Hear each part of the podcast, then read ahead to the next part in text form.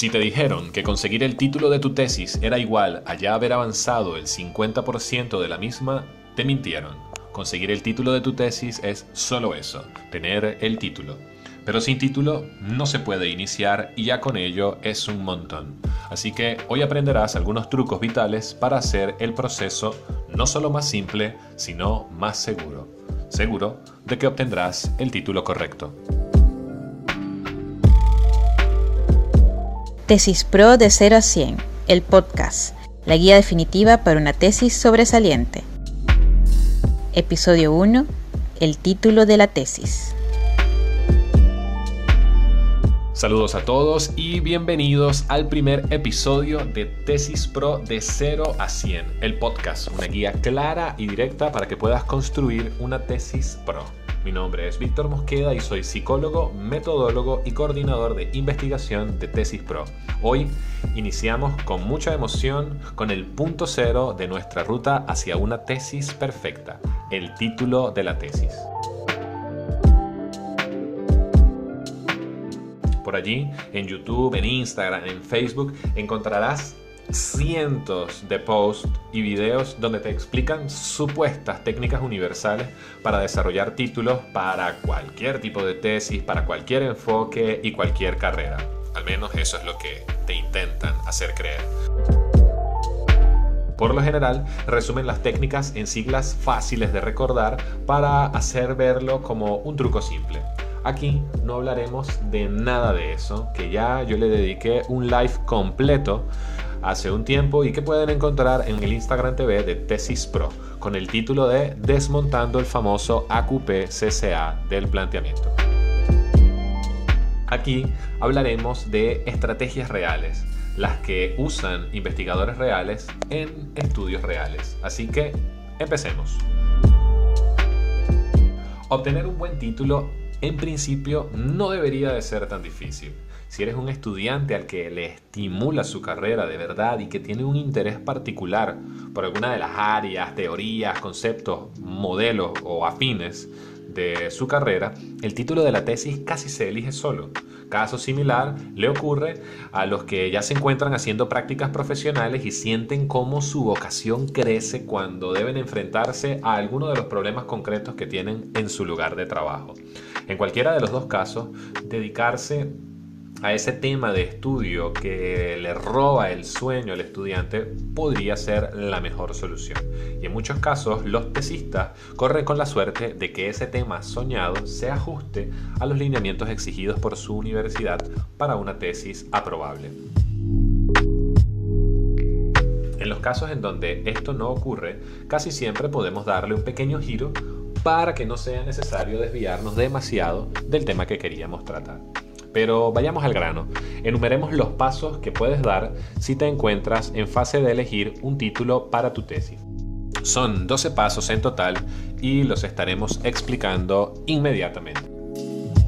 Paso 1. Pregúntate cuáles son los temas, conceptos, teorías, modelos o afines que más me apasionan de mi carrera. Seguro partirás de algo muy vago como psicología comunitaria, derecho civil, qué sé yo, automatización de procesos, cirugía estética, econometría. Eso, por supuesto, es algo muy amplio para conseguir un título, así que tu tarea es tratar de escarbar allí, en esos términos amplios, hasta dar con algo más específico que realmente te apasione. Haz una lista con entre 3 y 6 de esos temas específicos. Eso sí, si por casualidad te surgen más de 6 temas, anótalos todos por igual. Paso 2. ¿Estás haciendo prácticas profesionales o tienes posibilidad de acceder a una empresa, institución, organización, comunidad, mm, documentación, etcétera, en donde te permitan realizar la investigación? Si es así, pregúntate si allí puedes abordar alguno de los temas que pensaste en el paso 1. Pueden suceder dos cosas en esta situación. Uno, que sí se pueda, en cuyo caso has encontrado dos elementos vitales para tu tesis que son el tema y la población. O dos, que no se pueda. En ese caso, debes preguntarte, ¿puedo modificar ligera o moderadamente alguno de los elementos que elegí en el paso 1 para que calcen en algo que pueda aplicar en esta población y que aún me apasionen? Si es así, genial. Si no, debes regresar al paso 1 y conseguir tres o seis temas específicos que se puedan aplicar en esa población. Por el momento no estamos descartando los primeros que elegiste. Eso no significa que los estamos votando. Ni tampoco significa que te vas a quedar con los segundos. Simplemente vas a acumular ambos. ¿Por qué no empezar primero con el paso 2? Parece tener sentido si luego tengo que regresar al paso 1 después de lo que obtenga en el paso 2 la respuesta es sencilla, porque podrías terminar conformándote con menos de lo que realmente ibas a poder desarrollar o con algo que no te apasiona tanto. Es importante empezar preguntándonos por qué nos apasiona, no por qué es lo que tenemos a mano. Y que además para eso viene el paso 3 a consolidar todo lo anterior. Así que, paso 3.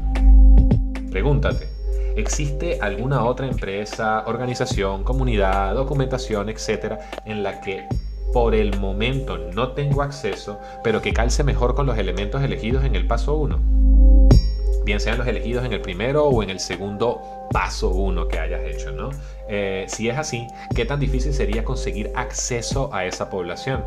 Si todo se reduce a que tienes que pedir un permiso para que te dejen eh, acceder a esa población, es muy probable que lo consigas, así que eso está fabuloso. Ahora bien, si tú tienes que, que viajar cientos de kilómetros para acceder a esa población o que tengas que pagar altas sumas de dinero para poder acceder a esa población, quizás esta no sea la ideal.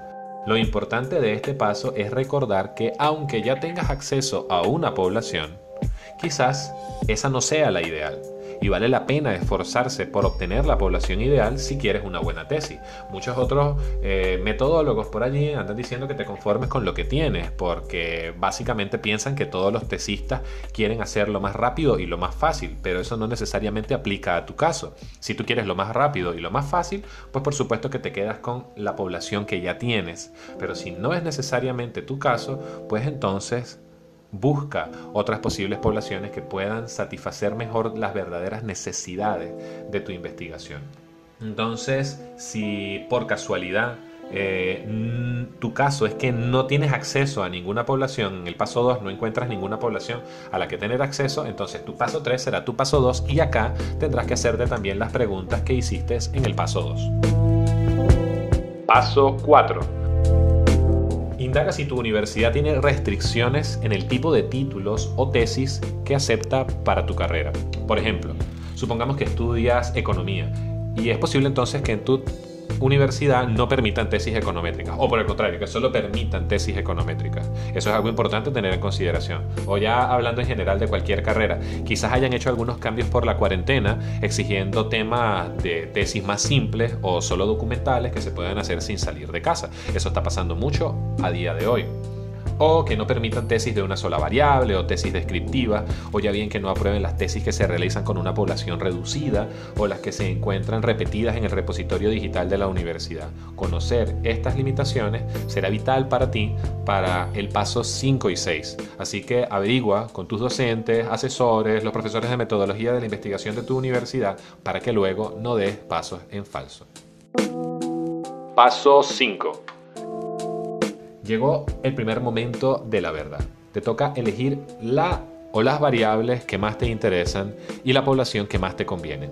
Los criterios son estrictamente personales. Nadie te puede decir cómo elegir o sobre la base de qué tomar la decisión. Pero recuerda dejar la puerta abierta, pues es posible que en los siguientes pasos te des cuenta que esta selección, la primera que has hecho, no te va a servir y vas a tener que cambiar de selección.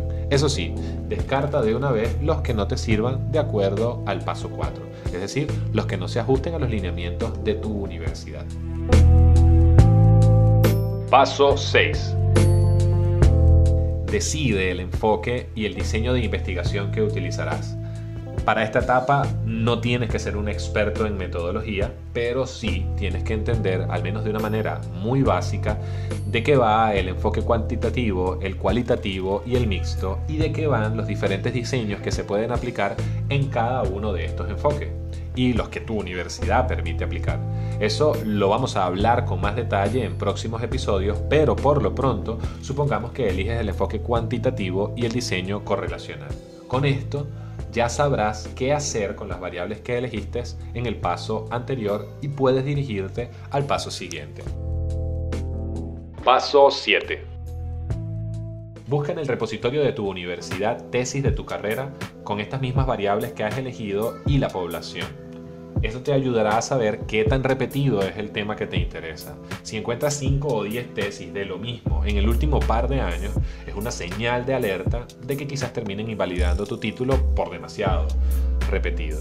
Si es el caso, pregúntate, ¿mi tesis de verdad puede ofrecer algo distinto a lo que ofrecen las demás que se le parecen? Ojo, no estamos hablando aquí de inventar alguna distinción como para venderle a alguien. Una, por eso hago énfasis en el de verdad no para vender a otros, sino que de verdad sea algo distintivo. Por ejemplo, quizás todas están realizadas con población urbana y tú pretendes trabajar con una población rural, o la mayoría correlaciona solo dos variables y tú vas a correlacionar tres, aunque las tres estén repetidas, en ninguna de ellas está eh, las tres en un mismo estudio. Si encuentras no más de dos o tres eh, tesis en los últimos dos años que se parezcan a la tuya, es una buena señal de que el tema será aprobado no necesitas para ello que no haya ninguna, eso no siempre es tan fácil de lograr. Pero en cualquiera de los casos puedes preguntarte, ¿cómo puedo hacer que mi tesis sea única, al menos en el repositorio de mi universidad? Anota todas las ideas que se te ocurran al responder esta pregunta y déjalas como opciones abiertas. Las usarás de nuevo en el paso 10. Paso 8 Busca en repositorios científicos sobre tus variables y población. Ya salimos del repositorio de tu universidad. Por ahora puedes reducir la búsqueda solo a Google Scholar, que no estás armando un marco teórico en donde sí tendrás que usar otros repositorios adicionales. Eso sí, aprovecha de ir guardando todos los documentos útiles que vayas encontrando y los que encontraste en el paso 7, en el repositorio de tu universidad. En próximos episodios te enseñaremos a organizar el material que consigas para tu tesis. Acá te interesa lo contrario del paso 7. Acá quieres que haya un mínimo de literatura empírica lo más parecida posible a tus variables y población. Si consigues al menos 10 tesis y o artículos de revistas científicas, sin importar el idioma en el que estén, que toquen tus mismas variables o muy similares, con la misma población o muy similar, garantizarás que podrás hacer una sección nutrida de antecedentes de la investigación y de discusión de resultados, dos secciones fundamentales para tu, tesis. Sin ello, podría ser más difícil pero eso sí, no imposible. No dejes que te engañen diciendo que no es posible trabajar con una tesis sin antecedentes. Puedes sumar aquí máximo dos o tres de las tesis que conseguiste en el repositorio de tu universidad. Paso 9. Dale una lectura ligera a las tesis y artículos similares que encontraste. De allí te interesan dos cosas nada más, por ahora. Primero, los instrumentos de medición o recolección de datos que utilizaron los autores. Quieres saber si puedes tú usar los mismos que estos investigadores han usado o si los puedes replicar o los puedes usar de inspiración para crear tus propios instrumentos. Necesitas asegurarte de que haya al menos un instrumento por cada variable de tu investigación que parezca viable de usar, replicar o crear. Y ojo que aquí también tenemos que... Eh, entender cuáles son las reglas de tu universidad, porque en algunas universidades exigen que solamente se trabaje con instrumentos que ya están estandarizados y que tengan este, una aplicación práctica para el Perú o para el país en el que te encuentres. Entonces tienes que verificar que ese instrumento también reúna las características que están especificadas en tu universidad. A lo mejor te piden que sea de los últimos cinco años, etc. Tienes que rectificar que estos instrumentos se ajusten a lo pedido por tu universidad. Si estás en un área como ingeniería o medicina, quizás quieras saber, además de lo anterior, si habrá algunos instrumentos de medición o de laboratorio que debas usar y te tocará averiguar si se venden o se alquilan en tu país, o si tu universidad los tiene o lo tiene la población donde trabajarás, por ejemplo, el hospital o la empresa. Eh, y si se ajusta, por supuesto, todo ello a tu presupuesto. Si estudias psicología, necesitas garantizar que las pruebas psicológicas sean de acceso gratuito o que puedas pagar sus licencias. Si eso es así, puedes pasar a lo segundo que necesitas saber de estas investigaciones que recolectaste, sus resultados. Vas a ir a la sección de conclusiones o al resumen y vas a hacer un repaso de lo que estos autores encontraron. ¿Se parece a lo que tú esperas conseguir? Si es así, estás muy bien orientado. Felicitaciones. Si no, quizás debas leer un poco más acerca de esta tesis, la discusión, por ejemplo, para entender por qué no se parece a lo que tú esperas conseguir. Ello te dará una idea de cuán realista es lo que planeas hacer y quizás te ayude a reorientar el tema de tesis que tienes.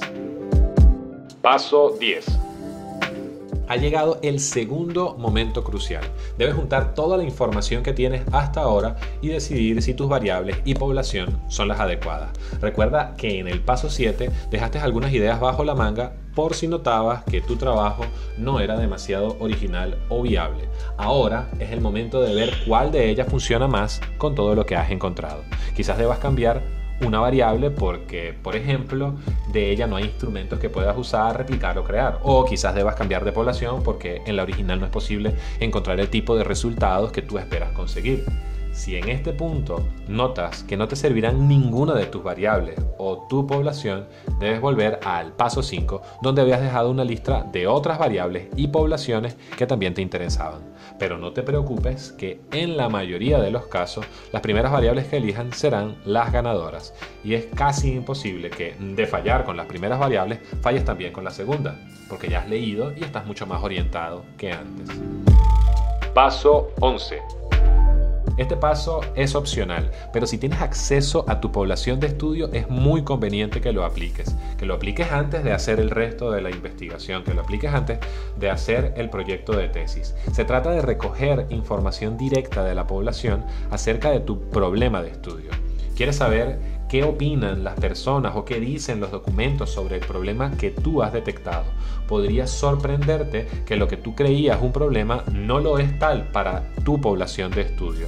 Quizás pensabas, por ejemplo, que los trabajadores de la empresa estaban estresados y después de hablar con ellos notaste que lo que están es faltos de compromiso. Eso es muy importante porque podría hacer fallar toda tu investigación. O pensabas que habían pocas sentencias legales sobre una variable sociojurídica que en realidad tiene abundantes sentencias. No es lo más común, pero de explorar podrías notar que el problema que creías que había en la realidad no lo era tal o ya bien podrías dar con un problema que sea mucho más interesante o apasionante para ti. En este último caso, debes volver a la casilla 5, pero seguro, como te indiqué en el paso anterior, el proceso será mucho más rápido. Paso 12 y final. Último momento crucial, pues es aquí donde redactas el título siguiendo las directrices que indica tu universidad para esto. No te daré trucos específicos porque cambian en cada institución. Algunas piden que no pasen de 15 palabras los títulos, otras que no pasen de 25, algunas piden incluir población y año, otras solo población, otras nada de lo anterior.